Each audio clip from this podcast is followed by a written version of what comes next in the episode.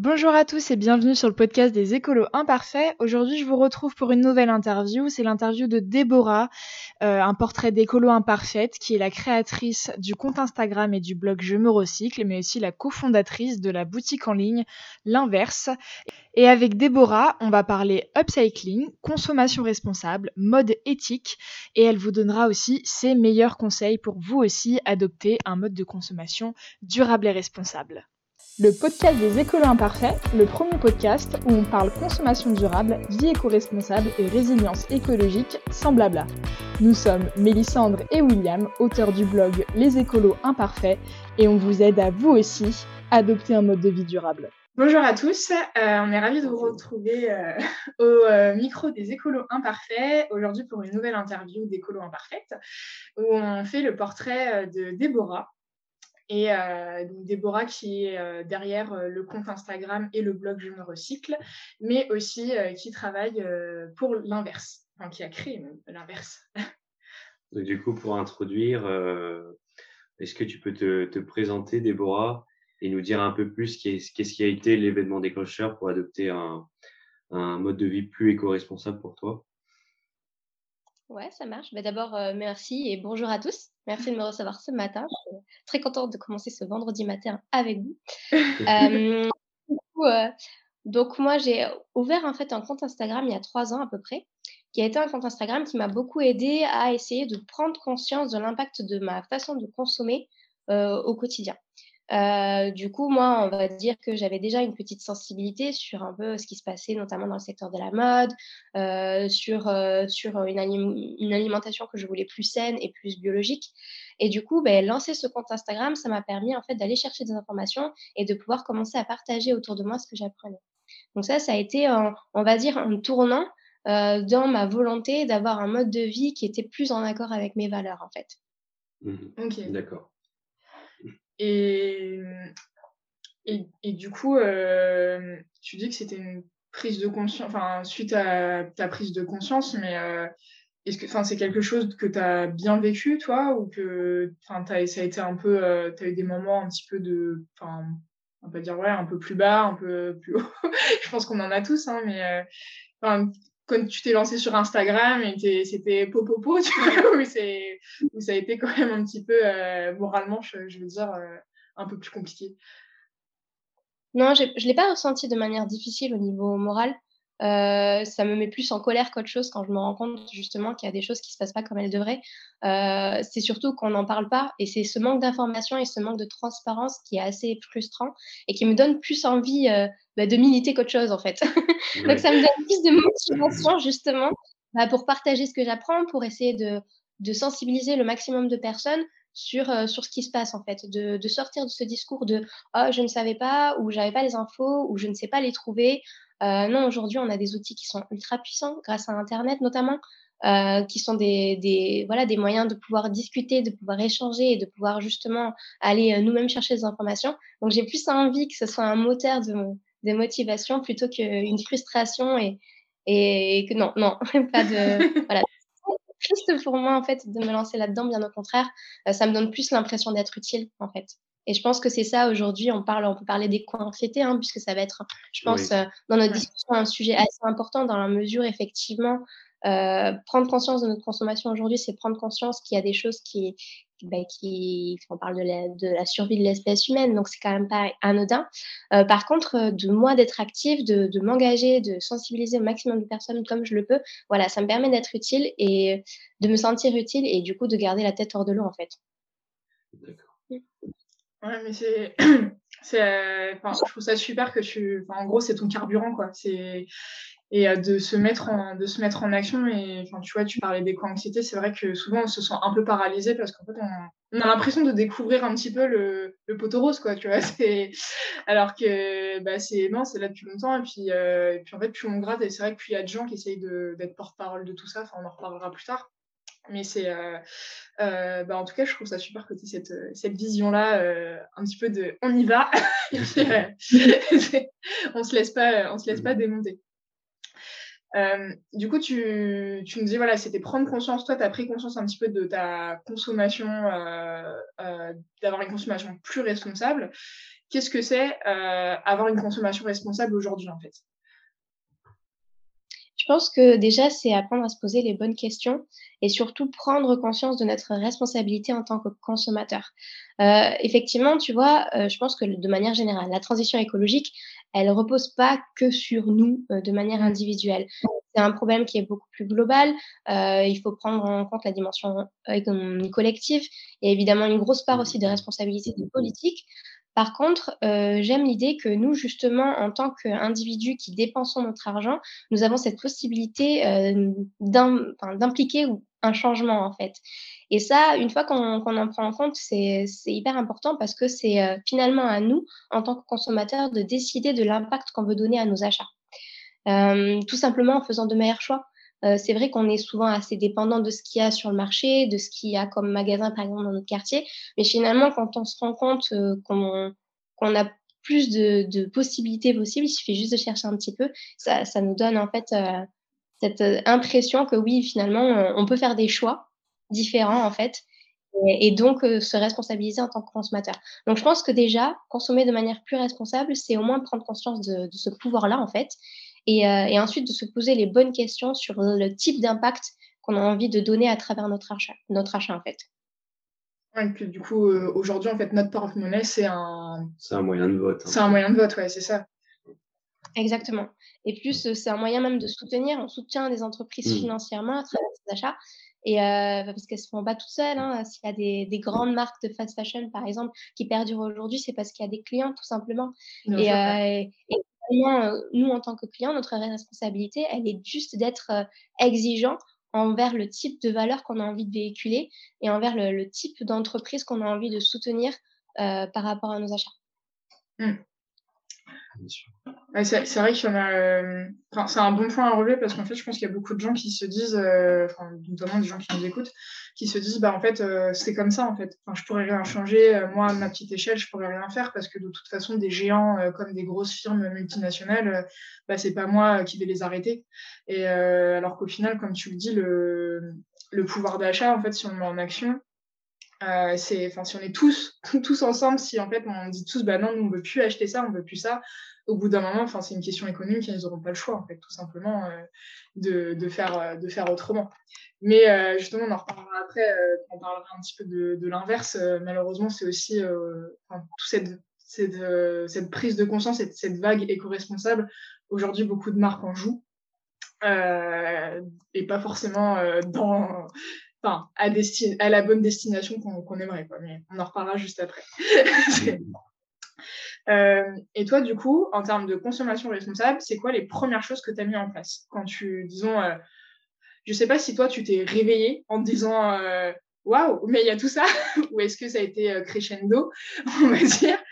Mais voilà, qu'est-ce que ça a été les, premières, les premières choses que tu as décidé, toi, de changer dans ta consommation? Ouais, pour, pour dire ce que tu disais, non, je me suis pas réveillée du jour au lendemain en me disant, ouais, je vais tout changer dans mon mode de vie, c'est beaucoup plus complexe que ça. Euh, et surtout, c'est une réflexion qui a été progressive et qui est toujours constamment en train d'évoluer aussi. C'est jamais arrêté parce que, bon, on se rend compte qu'on a des, bah, des modes de vie qui sont assez riches. Euh, consommer de manière plus responsable, ça touche à beaucoup de secteurs. Et il y a parfois des choses que je suis fière d'avoir mises en place, que finalement, je suis obligée de revenir en arrière entre guillemets. Donc finalement, c'est quelque chose qui est constamment en train d'évoluer et, euh, et, et, de changer en fait. Euh, moi, la première chose que j'ai faite au tout, tout, tout début, quand je me suis dit, oula, il y a des choses qui, allaient, qui, qui ne fonctionnent pas, il euh, faut savoir que, par exemple, moi, je travaillais dans un centre commercial. Donc, j'adorais acheter des vêtements, tout simplement. Je passais toutes mes pauses déjeuner en train de faire les boutiques, littéralement. donc, vraiment, je... voilà, c'est à partir du moment où j'ai commencé à travailler, je me suis dit, mais c'est génial, on peut acheter plein de trucs. Je gagne de l'argent et puis j'ai le magasin à côté pour le dépenser. et vraiment, je passais toutes mes postes déjeuner à, faire du shopping, du lèche-vitrine, à dépenser ou pas mon argent, mais, mais à faire du shopping. Et quand je me suis rendu compte finalement de ce qui se passait derrière la plupart des marques chez qui j'étais cliente, je me suis dit, oula, ça, ça va pas du tout, euh, qu'est-ce qui se passe? Mais effectivement, plutôt que euh, de me dire, euh, voyons, comment je peux faire pour mieux choisir mes marques, la première chose que j'ai commencé à faire, c'est de boycotter tout simplement. C'est mmh. d'arrêter d'acheter et arrêter d'acheter, notamment là on parle de la mode parce que c'est l'un des secteurs qui est pour moi les plus faciles à changer et qui a été assez déterminant dans ma consommation. mais voilà, on se rend compte qu'on ne porte quasiment que 30% de notre dressing. En fait, des vêtements, on en a beaucoup trop et on n'en a pas besoin d'autant. Et arrêter d'acheter, me mettre dans cette première phase de déconsommation dans un premier temps, ça a été vraiment ce qui a, ce qui m'a permis en fait de prendre du recul en fait, de me dire que non, j'ai pas besoin d'acheter autant et surtout de prendre du recul par rapport à ce que ça signifiait de consommer, d'acheter un nouveau vêtement. Mmh. Donc voilà, ça, ça a été la première chose. Euh, donc déjà d'être dans cette démarche-là, en fait, tout simplement de se dire, OK, est-ce que j'ai vraiment besoin d'acheter quelque chose? Euh, Et ensuite, à partir du moment où on définit que euh, cet achat, il est nécessaire ou que j'en ai vraiment besoin, que voilà, que c'est vraiment un achat qui va être pertinent, comment je fais pour l'acheter de manière plus responsable. Et là, dans un premier temps, c'est d'éviter ces marques-là tout simplement et de s'orienter vers d'autres euh, possibilités. Euh, on parle de l'emprunt, on parle de la location, on parle de la seconde main. Euh, moi, acheter des vêtements de seconde main, c'est ce que je fais encore aujourd'hui parce que moi, je me dis, OK, euh, je, j'achète aussi en fonction de mes moyens. La seconde main, c'est des vêtements qui existent déjà et au moins, je contribue pas à financer des entreprises euh, qui sont floues et, peu transparentes dans leur manière de fonctionner. Donc euh, voilà, c'est, c'est là où je me dis qu'il y a des, des réflexes qui sont assez faciles à mettre en place, qui sont finalement pas contraignants parce que j'ai besoin d'un nouveau vêtement, je l'achète quand même, mais je l'achète de manière euh, plus responsable, tout simplement. Mmh. C'est vrai que c'est des, euh, des, réflexes après quand on les a. Euh, disons que ça, quand, quand, ça rentre après dans les habitudes, euh, notamment tu parlais de la seconde main et c'est valable alors mm. Bien sûr pour les vêtements parce qu'aujourd'hui, bah, quand on se renseigne un peu et qu'on sait un petit peu tout ce qui se passe dans l'industrie de la mode et de la fast fashion, ça, ça, dégoûte un peu quoi. Tu te dis c'est aberrant d'acheter du neuf quoi. À part si c'est des marques voilà vraiment très éthiques, choses comme ça. Mais ça, nous maintenant c'est vrai qu'on achète quasiment tout d'occasion et enfin ça nous vient même pas à l'idée d'acheter du neuf en fait parce qu'on dit bah oui mais l'objet il est déjà là en fait et des fois c'est il est même les gens les revendent et c'est neuf en fait. C'est juste que voilà il y a plus l'emballage ou quelque chose comme ça mais c'est c'est euh, on se dit pourquoi reproduire quelque chose remettre un système de production derrière alors que bon c'est le truc est déjà là tu peux en profiter ça coûte moins cher ça te fait faire des économies. Donc euh, vas-y quoi et euh, du coup, euh, par exemple, quelqu'un euh, quelqu'un qui voudrait se lancer aujourd'hui, alors là, on a plutôt parlé voilà, de la de la consommation, voilà, de prendre, euh, de prendre conscience, de, de boycotter certaines choses, si jamais on est au courant hein, euh, aussi de ce qui se passe, que des fois tout simplement les gens ne savent pas. c'est quoi les, si tu avais par exemple deux ou trois conseils pour quelqu'un qui partirait vraiment de zéro, qui serait pas forcément renseigné sur le sujet ou quoi que ce soit, et qui voudrait quand même améliorer un petit peu son, bah, son impact sur, sur tout ça? euh, je pense que la première chose à faire, c'est de se poser la question, en fait. Euh, quand on se rend dans une boutique, on se dit, OK, je vais acheter ça, euh, un objet, quel qu'il soit, hein, que ce soit de la mode, de la cosmétique, même des produits ménagers. C'est dans un premier temps de se poser la question de qui est-ce qu'on va financer à travers cet achat, en fait. Qui se cache derrière? La plupart des, des marques sont, sont, appartiennent en fait à des grands groupes, mmh. des grands groupes qui, eux, derrière, vont polluer d'une autre manière. Et ça, on n'a pas toujours forcément conscience parce qu'il y a un gros manque de transparence sur sur, ce genre d'entreprise, tout simplement. Du coup, apprendre à se poser la question, tu vois, tu parlais de d'acheter par exemple neuf pour des petites marques, par exemple indépendantes, pour soutenir en fait de manière différente bah, des gens qui travaillent pas loin de chez nous, euh, par exemple. Ça, c'est des choses qui sont intéressantes. Et du coup, se poser la question déjà de l'impact qu'on a envie de donner euh, à travers cet achat, qui est-ce que j'ai envie de soutenir, je pense que c'est la première chose. Et après, c'est juste de manière progressive apprendre à aller par nous-mêmes chercher les informations. que ce soit dans les vêtements ou dans les cosmétiques, par exemple, on a la chance d'avoir un peu de transparence sur la composition. Mmh. apprendre à, mmh. à, décrypter une étiquette, c'est pas forcément évident, mais petit à petit, en, prenant le réflexe de la lire, d'essayer de comprendre quels sont les ingrédients, de s'aider d'applications, par exemple, parce qu'il existe des applications pour nous guider là-dessus, ça peut être un bon moyen, en fait, progressivement de se dire, OK, là, j'ai repéré que cet ingrédient ou, cette fibre textile, elle, était, elle avait tel impact. Maintenant, je sais que je vais pouvoir continuer à l'acheter ou au contraire que je préfère la boycotter. Mmh, Donc, c'est petit à petit, en fait, se poser les questions, je pense, de manière, à la manière d'un entonnoir, en fait. tu vois, je, je, commence à regarder de manière globale euh, d'où vient le vêtement, comment il est fabriqué, dans quelles conditions, ensuite les compositions, qui est-ce qui soutient, voilà. Et, euh, et petit à petit, de, de, mettre en place ces réflexes progressivement pour que ça devienne une habitude avant chaque nouvel achat. Mmh. D'accord. Ouais, finir par avoir un. Enfin, c'est vrai que nous, on commence à avoir un petit peu des ingrédients, des choses, on les a en tête maintenant. Mais c'est vrai que souvent, on est tout le temps avec notre téléphone. Mmh. Alors, attends. c'est quoi? Bah, C'est sûr, euh, savoir décrypter l'étiquette. Bah, ça, je, fais l'accro des étiquettes. Moi, je regarde systématiquement tout. Des fois, sans raison, parce que je connais, je commence à connaître la marque et j'ai l'habitude. En fait, non, j'ai, je ressens le besoin de, de, même pour moi, je trouve ça ouais, de vérifier d'une part et même, je trouve ça hyper enrichissant de, se, de juste d'apprendre, en fait, mmh. euh, comment, comment l'objet, enfin, avec quelle matière, comment ça a été fabriqué. Il y a tout un processus euh, dont nous, on n'a pas conscience en tant que consommateur, parce qu'on se dit, oh, bah, c'est, c'est, c'est chez moi directement, euh, je l'ai acheté dans un rayon, c'est fait comme ça. Non, pas du tout, c'est beaucoup plus complexe que ça, en fait. Et je trouve ça hyper intéressant de, d'essayer de comprendre, en fait, le cheminement de A à Z, de la conception à la distribution d'un produit. Mmh. Ouais, et puis c'est nécessaire en fait parce que, enfin, disons que le produit n'a pas qu'un impact quand il est dans notre dressing ou quand nous on va le jeter ou s'en débarrasser. En fait, il y a tout un, tout un cycle avant euh, qui, est, hyper important. Et du coup, c'est vrai que toi, toutes ces questions-là, toi, tu les abordes. Enfin, nous, on l'a vu sur ton, euh, sur tes réseaux sociaux, notamment sur ton compte Instagram. Euh, donc ça, ça, permet de sensibiliser d'autres personnes. C'est vrai que les, les, réseaux sociaux, ils sont, disons quand on est dans une démarche écologique, ils sont assez remis en, en question euh, euh, bah parce que c'est bah, de la consommation de données, parce que c'est des réseaux sociaux, les, notamment tout ce qui est Instagram et tout, on les pointe du doigt parce que ça peut être assez superficiel, etc. Toi, c'est quoi un petit peu ta position justement pour cette démarche d'avoir une consommation responsable, euh, d'avoir d'utiliser les réseaux sociaux comme porte-parole en fait? C'est une question hyper intéressante et hyper complexe. Euh, le fameux Ah, mettez écolo, mettez un iPhone. Oui, euh, on se prend comme réflexion régulièrement. Il y a même récemment, tu vois, je me, on parle beaucoup maintenant, en plus Instagram est en train d'évoluer, il devient de plus en plus, et d'ailleurs le fondateur d'Instagram l'a dit, ça va devenir une plateforme de vidéo avant tout. Or, il n'y a rien de plus polluant euh, que les vidéos qu'on mmh, stocke, en fait.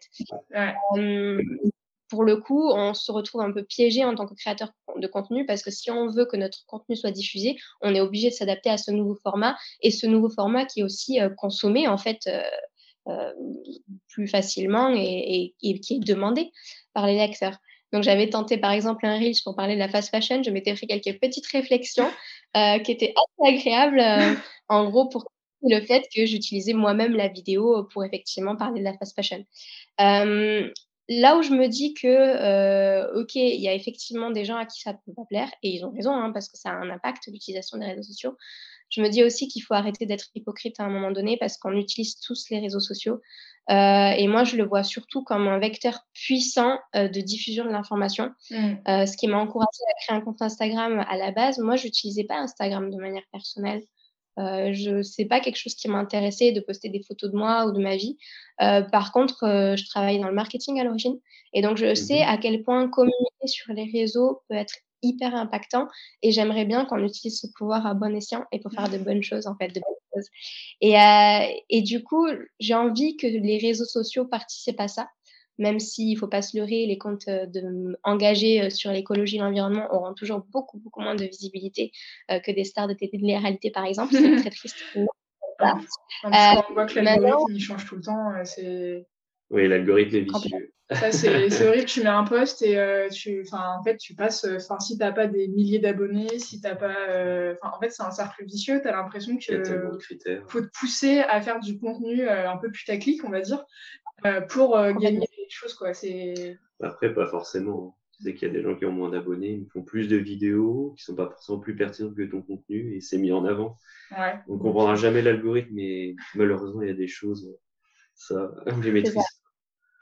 On est absolument dépendant de la façon dont euh, Instagram et Facebook hein, ont envie de mmh. fonctionner, ça c'est clair. Euh, maintenant, donc pour revenir, tu vois, sur cet exemple de, ok, j'ai utilisé les réseaux sociaux pour faire passer mes messages.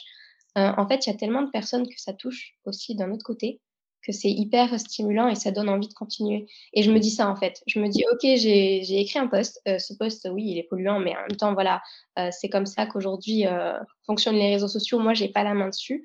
Par contre, si ça peut aider, euh, je sais pas, 10, 20, 30 personnes euh, d'un autre côté à prendre conscience de leur consommation et à se dire ah ben je vais changer ça dans mon mode de mmh. vie, ben je, pense que c'est déjà pas mal en fait. C'est déjà pas mal. Euh, maintenant, l'impact du numérique, on pourrait y revenir. Euh, il y a aussi des solutions pour, euh, pour, pour diminuer cet impact-là, même si ça va prendre du temps et que c'est très compliqué. mais en tant qu'utilisateur, on a aussi la main sur certaines choses en évitant de stocker inutilement, en reprenant nos appareils reconditionnés. Donc voilà, il faut aussi faire passer ces, ces messages-là et j'aime bien utiliser les réseaux sociaux pour les faire passer. Donc bon, voilà, c'est une question complexe, mais j'ai bon espoir qu'on puisse, qu'on puisse améliorer les choses, en fait. Mais sans trop se taper dessus, oui, ça a un impact sur les réseaux sociaux. Évident. ça, voilà. Maintenant, aujourd'hui, on est dans une ère digitale, on ne pourra plus jamais s'en passer. Donc, je préférais Voilà, on ne peut pas s'en passer. je préférais qu'on essaie justement tous ensemble d'en faire quelque chose de bien, un outil vraiment bienveillant et respectueux, plutôt que de se taper dessus, en fait. Ouais, puis je pense que c'est, enfin, comme si toi tu t'es pris des remarques, mais euh, parce qu'en fait, je pense que, enfin, c'est facile en fait de pointer du doigt quelqu'un euh, et puis euh, de dire bah ah là là tu fais ça alors qu'en fait ça se trouve la personne 90% du temps enfin tu vas chez elle tout est quasiment irréprochable en fait et surtout s'en servir dans le but que tu que tu viens de nous expliquer ça euh, c'est le compte de, de Bon Pote aussi, bah, je pense que tu dois connaître parce que voilà, Bon Pote, le média, il est hyper connu maintenant et puis il fait, euh, il fait des, des, articles très pertinents qui, a, qui avait un petit peu parlé de ça aussi parce que c'est c'est presque hypocrite dans l'autre sens de pointer du doigt ces influenceurs écolos, on va dire, et euh, même ces créateurs de contenu et ces auteurs euh, euh, qui essayent de diffuser un petit peu toutes les informations pour que le maximum de personnes puissent aussi, eux, euh, rentrer dans leur transition et de les pointer du temps en disant Ah oui, mais tu fais ça, mais tu fais pas ça. Quand la personne qui t'accuse, en fait, euh, ça se trouve, ne connaît même pas un quart de, euh, de toutes les actions que toi tu met en place et qu'elle ne met pas, en fait. Mais c'est. Ouais, ça doit pas être agréable. Non, il faut être dans cette démarche, en fait, plutôt d'entraide, tout simplement. Euh, à un moment donné, personne n'est parfait, rien n'est parfait. Et dans la mesure où on vit, où on consomme, hein, tout simplement, il y aura toujours de l'impact. Par contre, on a tous la main pour essayer d'améliorer cet impact. Et la première chose à faire, déjà, c'est d'essayer de, de comprendre l'autre, de se mettre à sa place et de ne pas faire culpabiliser les gens parce que c'est pas en faisant culpabiliser les gens et que, ça va que ça va améliorer tout simplement les choses. La base de, de l'écologie, c'est être en harmonie et en, dans le respect de l'environnement dans lequel on vit. Euh, mais le, respect de l'environnement, ça passe aussi par le respect des autres, en fait, tout mmh. simplement. Et vivre ensemble, c'est c'est la base de tout. Donc euh, voilà, je pense qu'on peut pas, faut arrêter de se taper dessus, comme on disait. Il faut, faut juste voilà, apprendre les uns des autres et, euh, et avancer vraiment ensemble. Enfin, en tout cas, moi, j'ai un côté un peu optimiste là-dessus et j'espère que, que ça évolue dans ce sens-là un jour. Il faut être optimiste. Moi, j'aurais aimé du coup euh, revenir euh, sur ton, ton, second projet qui était euh, ta boutique en ligne éthique, l'inverse. Donc, on aurait aimé savoir du coup comment est venu ton projet et d'où est venue l'idée en fait? Comment comment est né le projet et, et quel est le but aujourd'hui de, cette boutique en ligne? On en parlait un petit peu au, début quand on disait que c'était pas facile de savoir à qui avoir confiance et à qui se fier quand on veut consommer. Euh, le projet l'inverse et du coup est pas venu tout seul. Euh, on l'a cofondé à, à, plusieurs, notamment avec euh, Pauline, une amie avec qui je discutais beaucoup.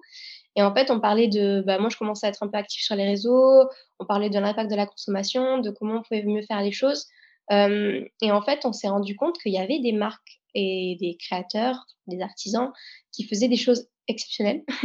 et en fait, vu qu'on ne sait pas où chercher, on ne sait pas où les trouver, on les trouve pas en fait tout simplement. Et, et, souvent quand on est consommateur, on va dans des endroits qu'on connaît bien, là où c'est visible. Enfin, c'est le secteur e-commerce marche, marche, comme ça en fait. Il faut être visible tout simplement pour que pour avoir des clients.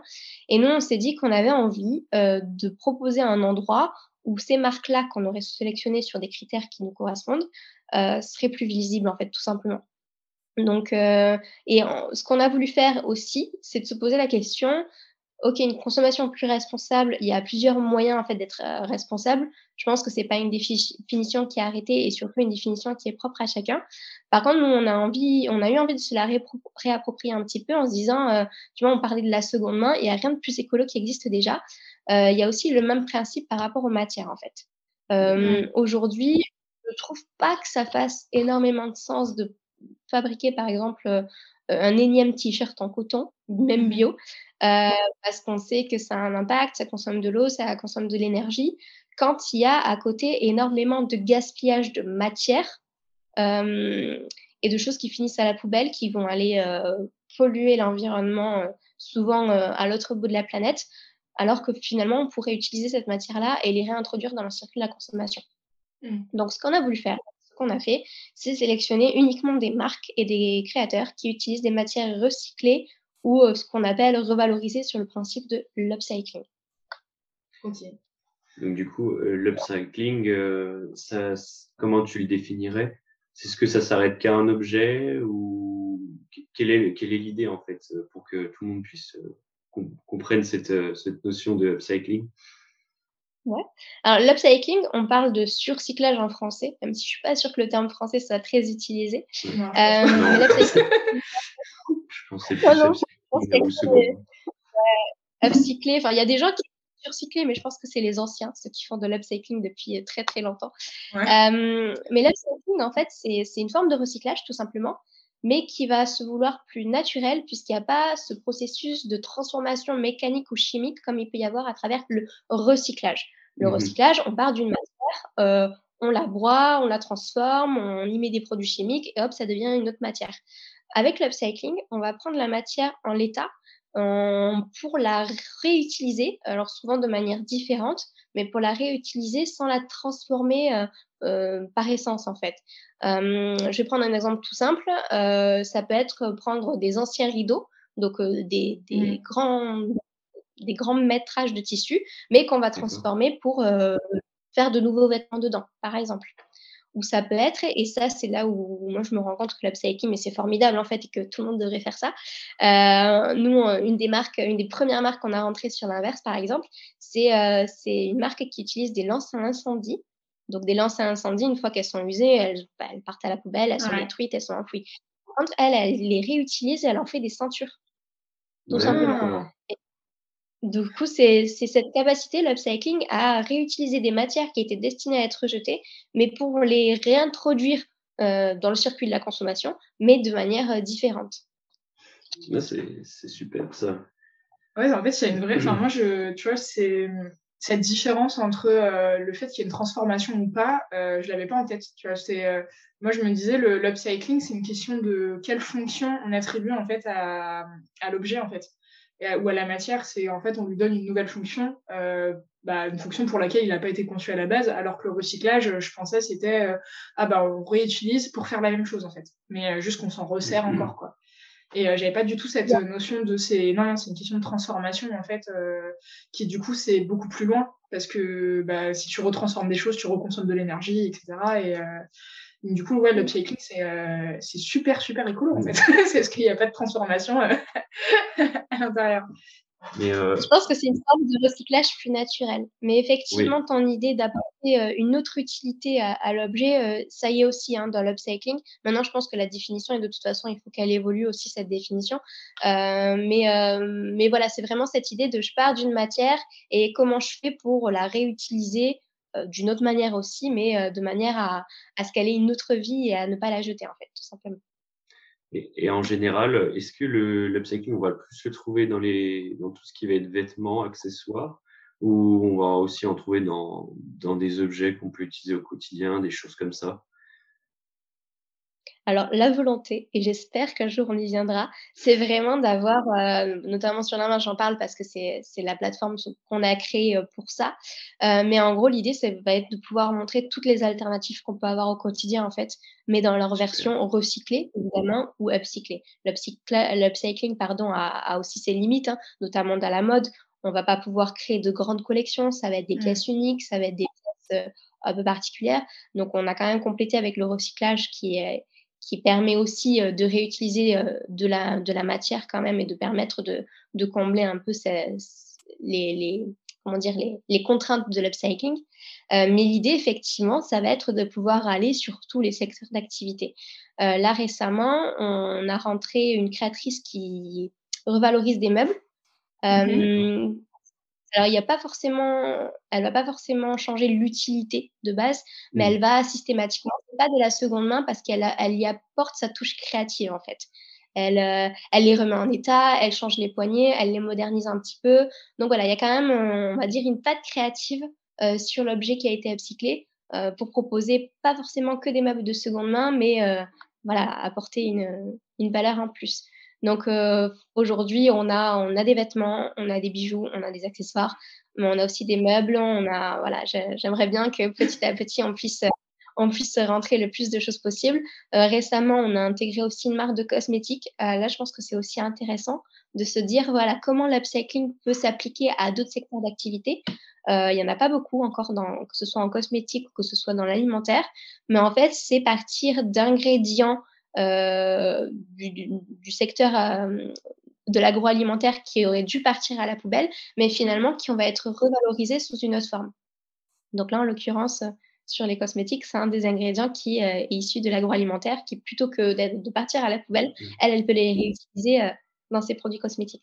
Donc finalement, c'est un champ des possibles qui est quasiment illimité et qui, et qui nous fait vraiment, on va dire, partir sur une économie purement circulaire, en fait, tout simplement. Non, c'est super. Là, pour, pour, revenir dans l'agroalimentaire, c'est vrai qu'on n'y pense pas. J'avais déjà vu un projet fait par un Français, s'il proposait ça au boulanger, tout ce qui était le pain rassis, au lieu de le jeter et donc euh, qu'il soit perdu, c'était de, en fait, de broyer le pain pour refaire de la farine et refaire des pâtisseries ou des viennoiseries après euh, avec le pain qui, qui était déjà rassis en fait. Je trouvais ça super et euh, c'était une petite entreprise. Il a réussi à exporter ça à l'international parce que pour euh, éviter les déchets et cette surconsommation, bah, revaloriser la matière première et, et en refaire quelque chose derrière. Donc euh, ouais, c'est comme tu dis.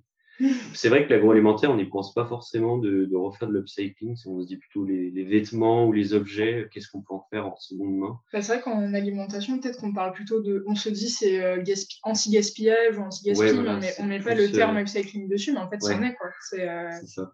Ça, ça en est aussi quand on réutilise euh, des choses qui sont censées être des rebuts ou, euh, même quand à la maison on cuisine des épluchures ou des trucs comme ça, en fait, c'est euh, c'est de l'upcycling alimentaire. Quoi. Et du coup, pour toi, en, en 2022, pour, pour essayer d'avoir en fait, on va dire une mode assez éthique, comment on pourrait sélectionner des marques en essayant d'éviter le greenwashing en fait? C'est pas, c'est pas facile, hein, et euh, c'est jamais parfait. Nous, ce qu'on essaie de faire, notamment parce qu'en plus, on, ne produit rien, donc on fait une sélection de marques et de créateurs. on essaie juste, tout simplement, dans un premier temps, d'être le plus transparent possible. Ça, c'est la première base et c'est le premier critère, euh, notamment quand il s'agit en tant que consommateur d'aller essayer de comprendre si une marque euh, fait du greenwashing ou non. Euh, c'est euh, d'essayer d'analyser son discours, de, de la comprendre et euh, de voir ce qu'elle essaie de nous cacher ou pas. Le greenwashing, c'est ça, hein, c'est mettre en avant des arguments éco-responsables en faisant oublier que 90% du reste de la collection est fait dans des conditions non éthiques et non éco-responsables. Du coup, voilà, la première chose, c'est ça, c'est de sélectionner au moins des marques qui assument qui elles sont, euh, qui connaissent euh, leur, euh, leur potentiel faiblesse parce que de toute façon, c'est jamais parfait et, et on ne demande pas à ce que ça le soit. C'est compliqué de l'être et ça, en, tant que consommateur, on peut le comprendre. Par contre, c'est au moins d'avoir des marques qui assument ça et qui essaient de s'améliorer. je discutais par exemple avec une créatrice il n'y a pas très longtemps, tu vois, qui s'est lancée dans la confection de bananes, de sacs bananes upcyclés donc qui réutilise des, tissus issus de fin de stock, voilà, dont des marques ne veulent plus et qui elle en fait des, des sacs accessoires avec. Et en fait, elle s'est lancée pendant le confinement et ce qui s'est passé, c'est que euh, à cause de la crise sanitaire, l'entreprise qu'elle avait trouvée pour confectionner ses sacs au Portugal a fermé. Donc, elle a été obligée de trouver une autre solution et aujourd'hui, elle fait fabriquer ses sacs en Tunisie. Mmh. Donc, tu vois, c'est finalement une démarche qu'elle avait envie euh, d'être euh, une fabrication européenne. Finalement, elle n'a pas pu pour des contraintes bah, qui sont hors de sa volonté. Finalement, pour qu'elle puisse lancer sa première collection, elle a été obligée de trouver une autre solution. Maintenant, euh, elle, quand même, elle fait quand même attention à qui est son fournisseur, avec qui il travaille, dans quelles conditions. Et je sais que sa volonté aussi pour ses futures collections, ça va être de revenir en Europe de nouveau. Donc, tu vois, c'est ce genre de transparence que moi j'apprécie et justement et d'essayer de comprendre quels sont euh, les, les, points sur lesquels une marque peut travailler et quels sont les points qui sont parfois indépendants de sa volonté, mais au moins de se dire que ok, des solutions il y en a et euh, qu'est-ce qui, qui, justifie les choix que la marque a fait euh, à ce moment-là. D'accord. Donc ça c'est important. D'accord, d'accord.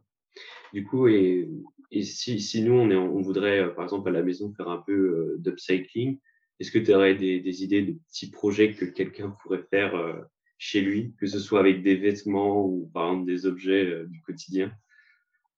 Oh, je, pense, que c'est génial l'upcycling. Tu vois, on met, on met un mot dessus, mais finalement, euh, est-ce qu'on n'a pas tous déjà fait de l'upcycling à la maison sans s'en rendre compte?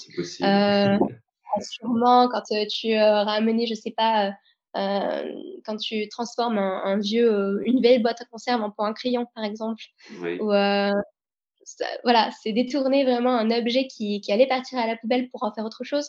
Moi, j'avais un, ami aussi qui aime bien faire les bougies maison et qui en avait fait, qui m'en avait fait offert une, qu'il avait collée dans un pot de pâte à tartiner. Donc, du coup, j'avais trouvé ça génial. Euh, donc voilà, je pense que c'est ce genre de petites choses en fait qui fait que oui, on peut largement faire de l'upcycling à la maison, qu'il faut juste euh, parfois peu de moyens, mais surtout beaucoup de créativité euh, mmh. pour faire des choses qui peuvent être sympas. Euh, bon, après, moi, j'ai pas d'enfant, par exemple, mais j'aime beaucoup détourner mes vêtements. Euh, je le fais pas toujours parce que j'ai pas trop le temps et que je suis pas très très douée en couture quand même. Il faut pas non plus m'en demander beaucoup. Euh, mais j'aime bien. Des fois, j'ai des idées. Je pars d'une ancienne veste pour essayer d'en faire un petit top. Ça, c'est une forme d'upcycling. Et, euh, et, voilà, il suffit juste de se lancer et d'essayer de faire des choses, de pas de pas avoir peur de se tromper. Et puis au pire, c'est pas grave. Voilà, tout simplement. Super. Surtout si c'est un truc qui était censé aller à la poubelle, donc au pire, si on rate, euh, on va essayer. L'idée vraiment de, ce mode de vie autour de, la récupération et de la revalorisation, c'est de se dire que euh, la poubelle, ça doit être la toute dernière étape. C'est vraiment quand on mmh. n'a plus le choix. Parce que de toute façon, on connaît en plus les limites du recyclage. Euh, voilà, il faut vraiment que nous, on se responsabilise en fait sur la gestion de nos déchets en fait. C'est ça le principe de l'upcycling. Aujourd'hui, on est dans une société, alors je parle en France parce que nous on est français, mais on ne sait pas gérer nos déchets. C'est quand même dingue hein, de se dire qu'on ne sait pas comment les gérer, on ne sait pas les recycler, on met pas les moyens là-dessus, on les envoie ailleurs pour plus les voir. C'est quand même affolant.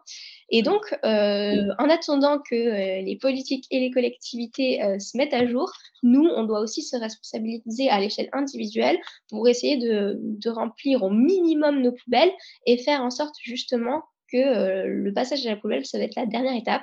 Et donc à nous de, trouver toutes les possibilités, en fait, créatives ou non, hein, mais pour, euh, pour revaloriser nos objets, en fait. Oui. Mmh. J'aime beaucoup cette euh, philosophie. c'est vrai que nous, à la maison, on a des meubles qu'on a fait en, on a récupéré des palettes, euh, tu sais, les palettes industrielles, euh, alors pas celles qui sont traitées, parce que tu as des palettes euh, colorées là qui sont pleines de produits chimiques en tout genre, mais des palettes en bois, en fait, alors c'est. Il y a beaucoup de gens hein, qui font ça, hein, mais c'est vrai que nous, ça nous a permis. On a un lit, notre lit, c'est un, il est en palette. il gagne son bureau, il l'a fabriqué, il est en palette. Tu vois, c'est Il est même mieux que celui que à la base j'avais acheté quand, quand je voulais en acheter un neuf bah, aujourd'hui, je le regrette. Je me dis, bah, en fait, c'est pas si bien que ça parce que j'ai pas assez d'espace, je suis trop près de mon écran. Là, je me dis, bon, j'ai récupéré quelque chose, je lui donne une seconde vie. Et en plus, il est même mieux que ce que j'avais neuf, en fait. Donc, ça me fait rire quand même. Tu fait sur mesure, finalement. C'est ça, oui. Pour répondre à ton... Exactement. Donc, euh, je l'apprécie beaucoup. ouais, et puis je pense qu'il y a une certaine satisfaction. Comme tu dis, il faut, faut avoir de l'envie et il faut de la créativité.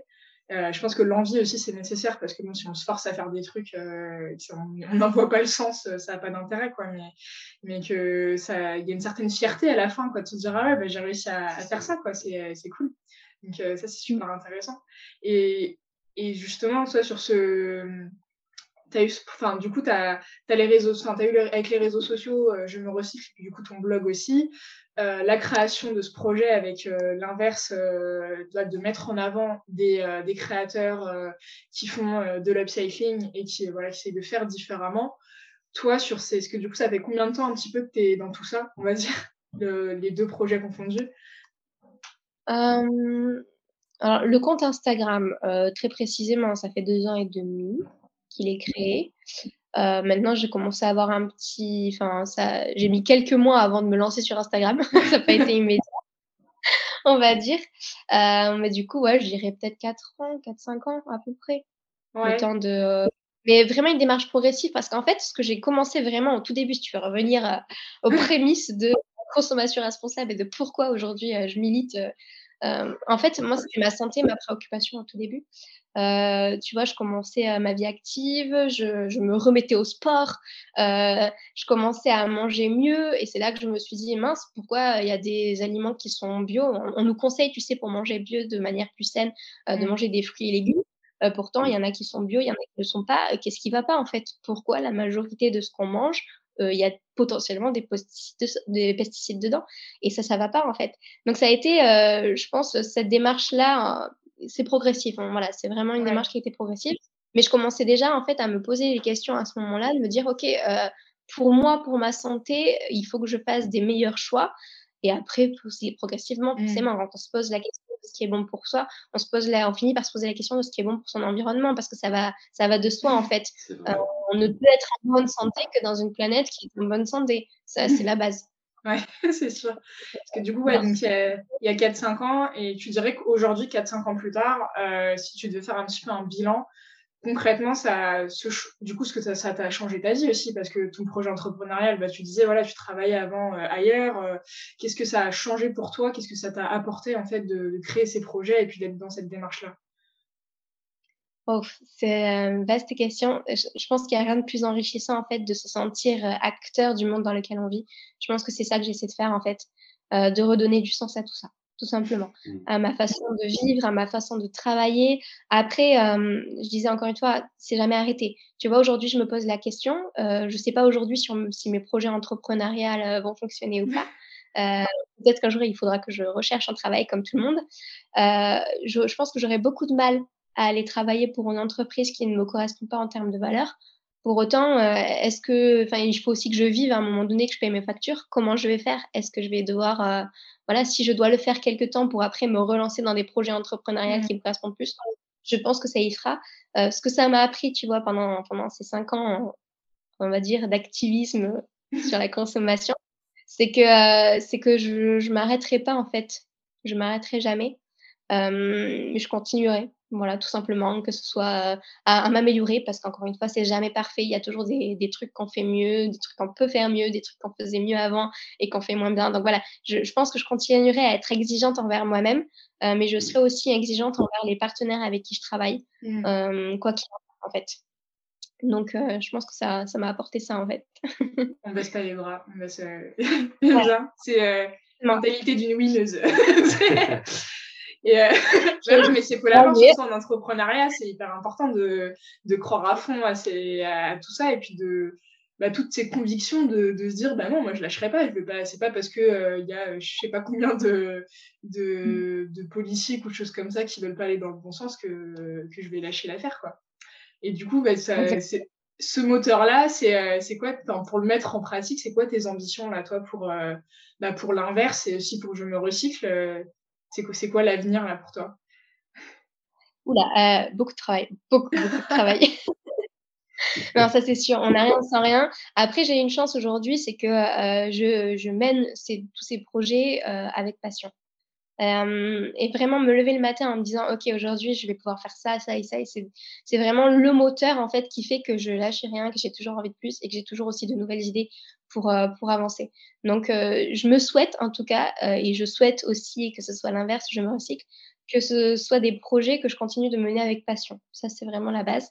maintenant, après, voilà, l'entrepreneuriat, c'est quand même pas évident. ça doit faire une russe. Oui, c'est sûr. Ouais.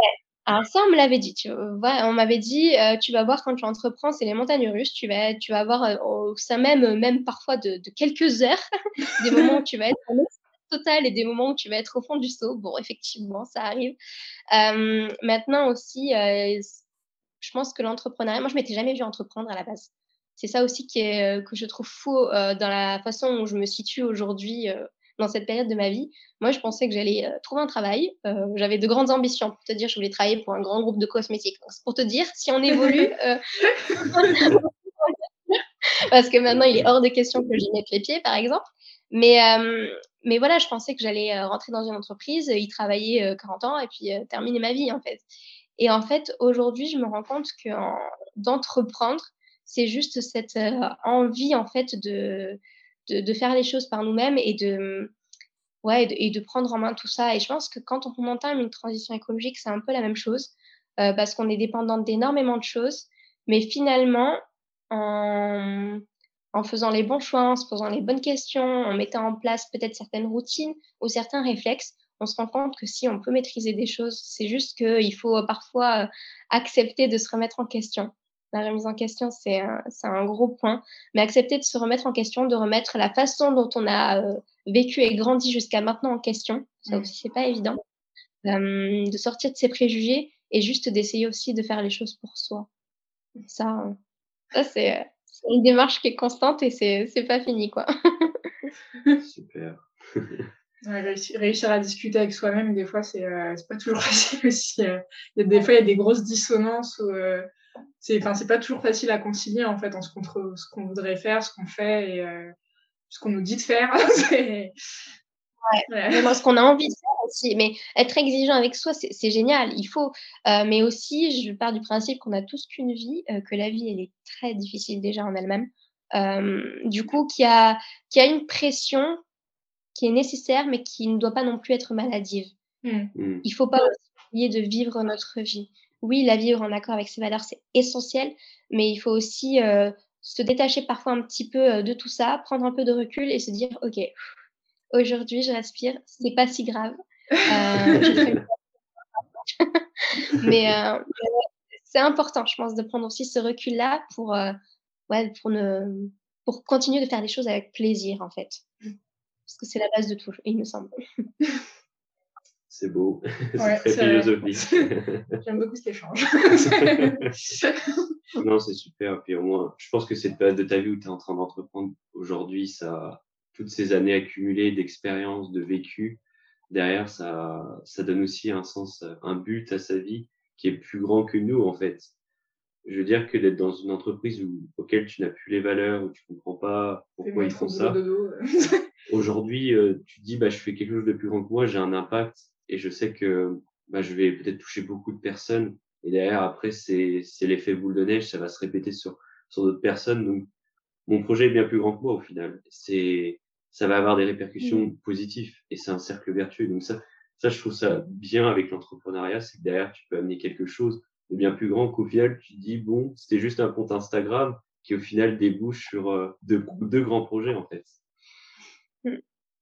Complètement. est ce que tu me dis, enfin, ça me parle beaucoup.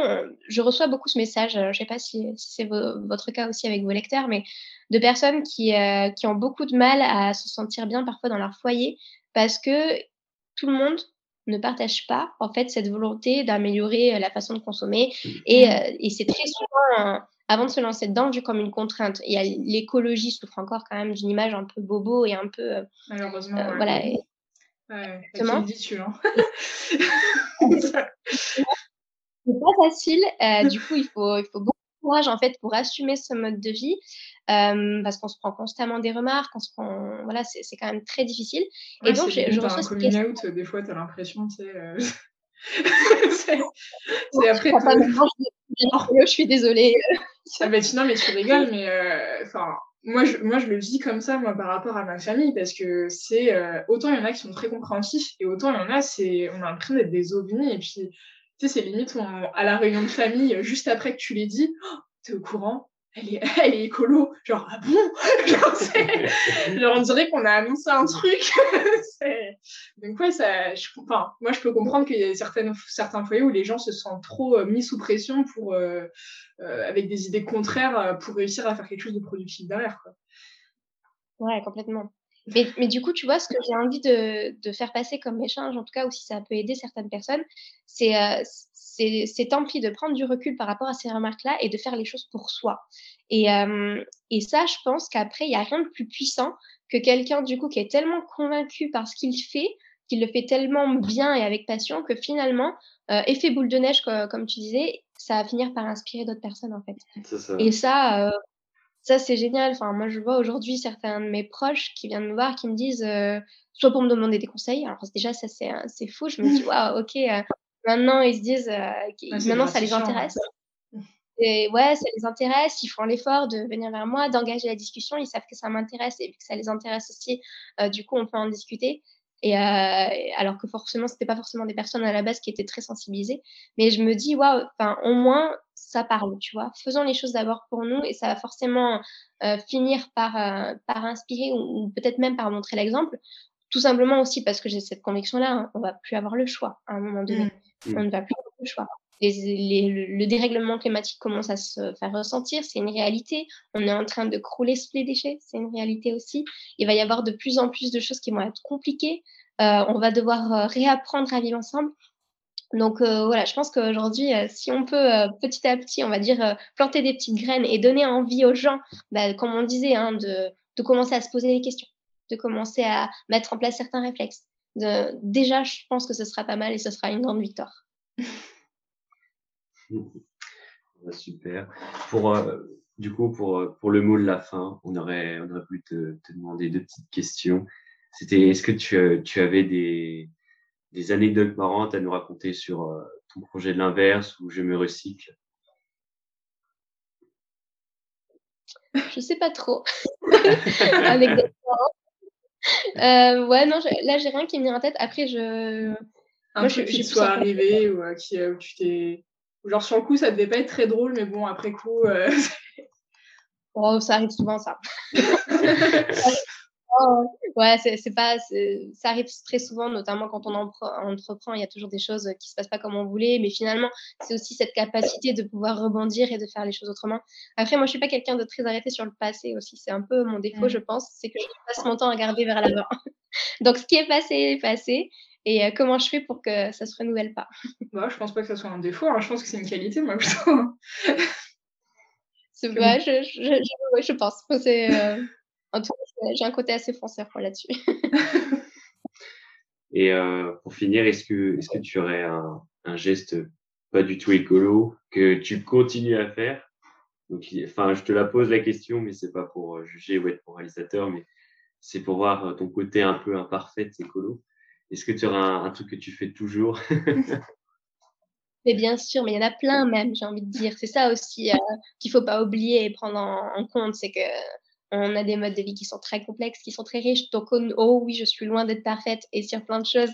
Euh, j'en parlais souvent euh, parce que c'est quelque chose que j'arrive toujours pas à changer, c'est le dentifrice. non, je suis désolée. Ne porte pas les dentifrices zéro déchet. Alors, j'en ai testé plein.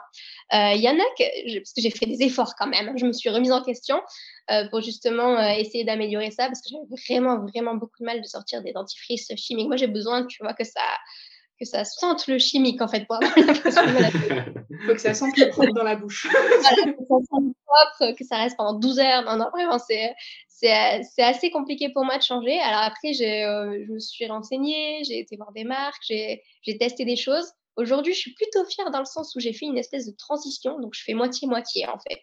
Le matin, je fais le dentifrice zéro déchet, le soir, il me faut quand même mon dentifrice chimique, je suis désolée. Euh, mais, bon, c'est une anecdote qui me fait un peu rire. Je me dis, la, la Terre va pas s'écrouler si je continue à consommer du dentifrice euh, en tube. Mais, euh, mais au moins, je me dis que voilà, je fais ce que je peux comme effort en fonction aussi de ce que je suis capable de faire. Et, et que c'est pas si grave, en fait, d'avoir des éléments, en fait, dans mon mode de vie qui sont pas parfaits. C'est pas grave.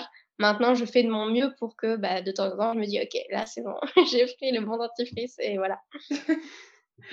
c'est clair, surtout quand enfin, le dentifrice, c'est un truc du quotidien, mais c'est. En fait, si on remet ça dans la balance avec tout euh, ce qui est le reste, enfin, ça pèse rien du tout, quoi. Donc, euh, c'est.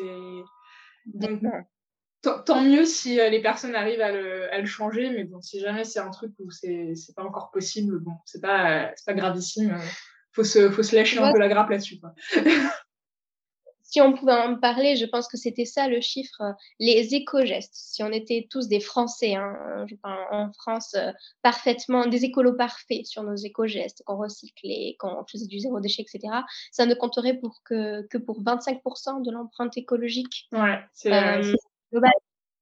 finalement, tu vois, ce chiffre-là, je trouve qu'il aide pas mal à prendre un peu de recul, à se dire, OK, il faut, il faut quand même les faire, bien sûr. Il faut absolument faire en sorte que ces 25%, tu vois, on les récupère, mais que euh, toute la responsabilité ne repose pas que sur nos épaules. Et c'est aussi aux entreprises, bah, notamment de dentifrice, si vous voulez, pensez, euh, à des meilleurs packaging au moins.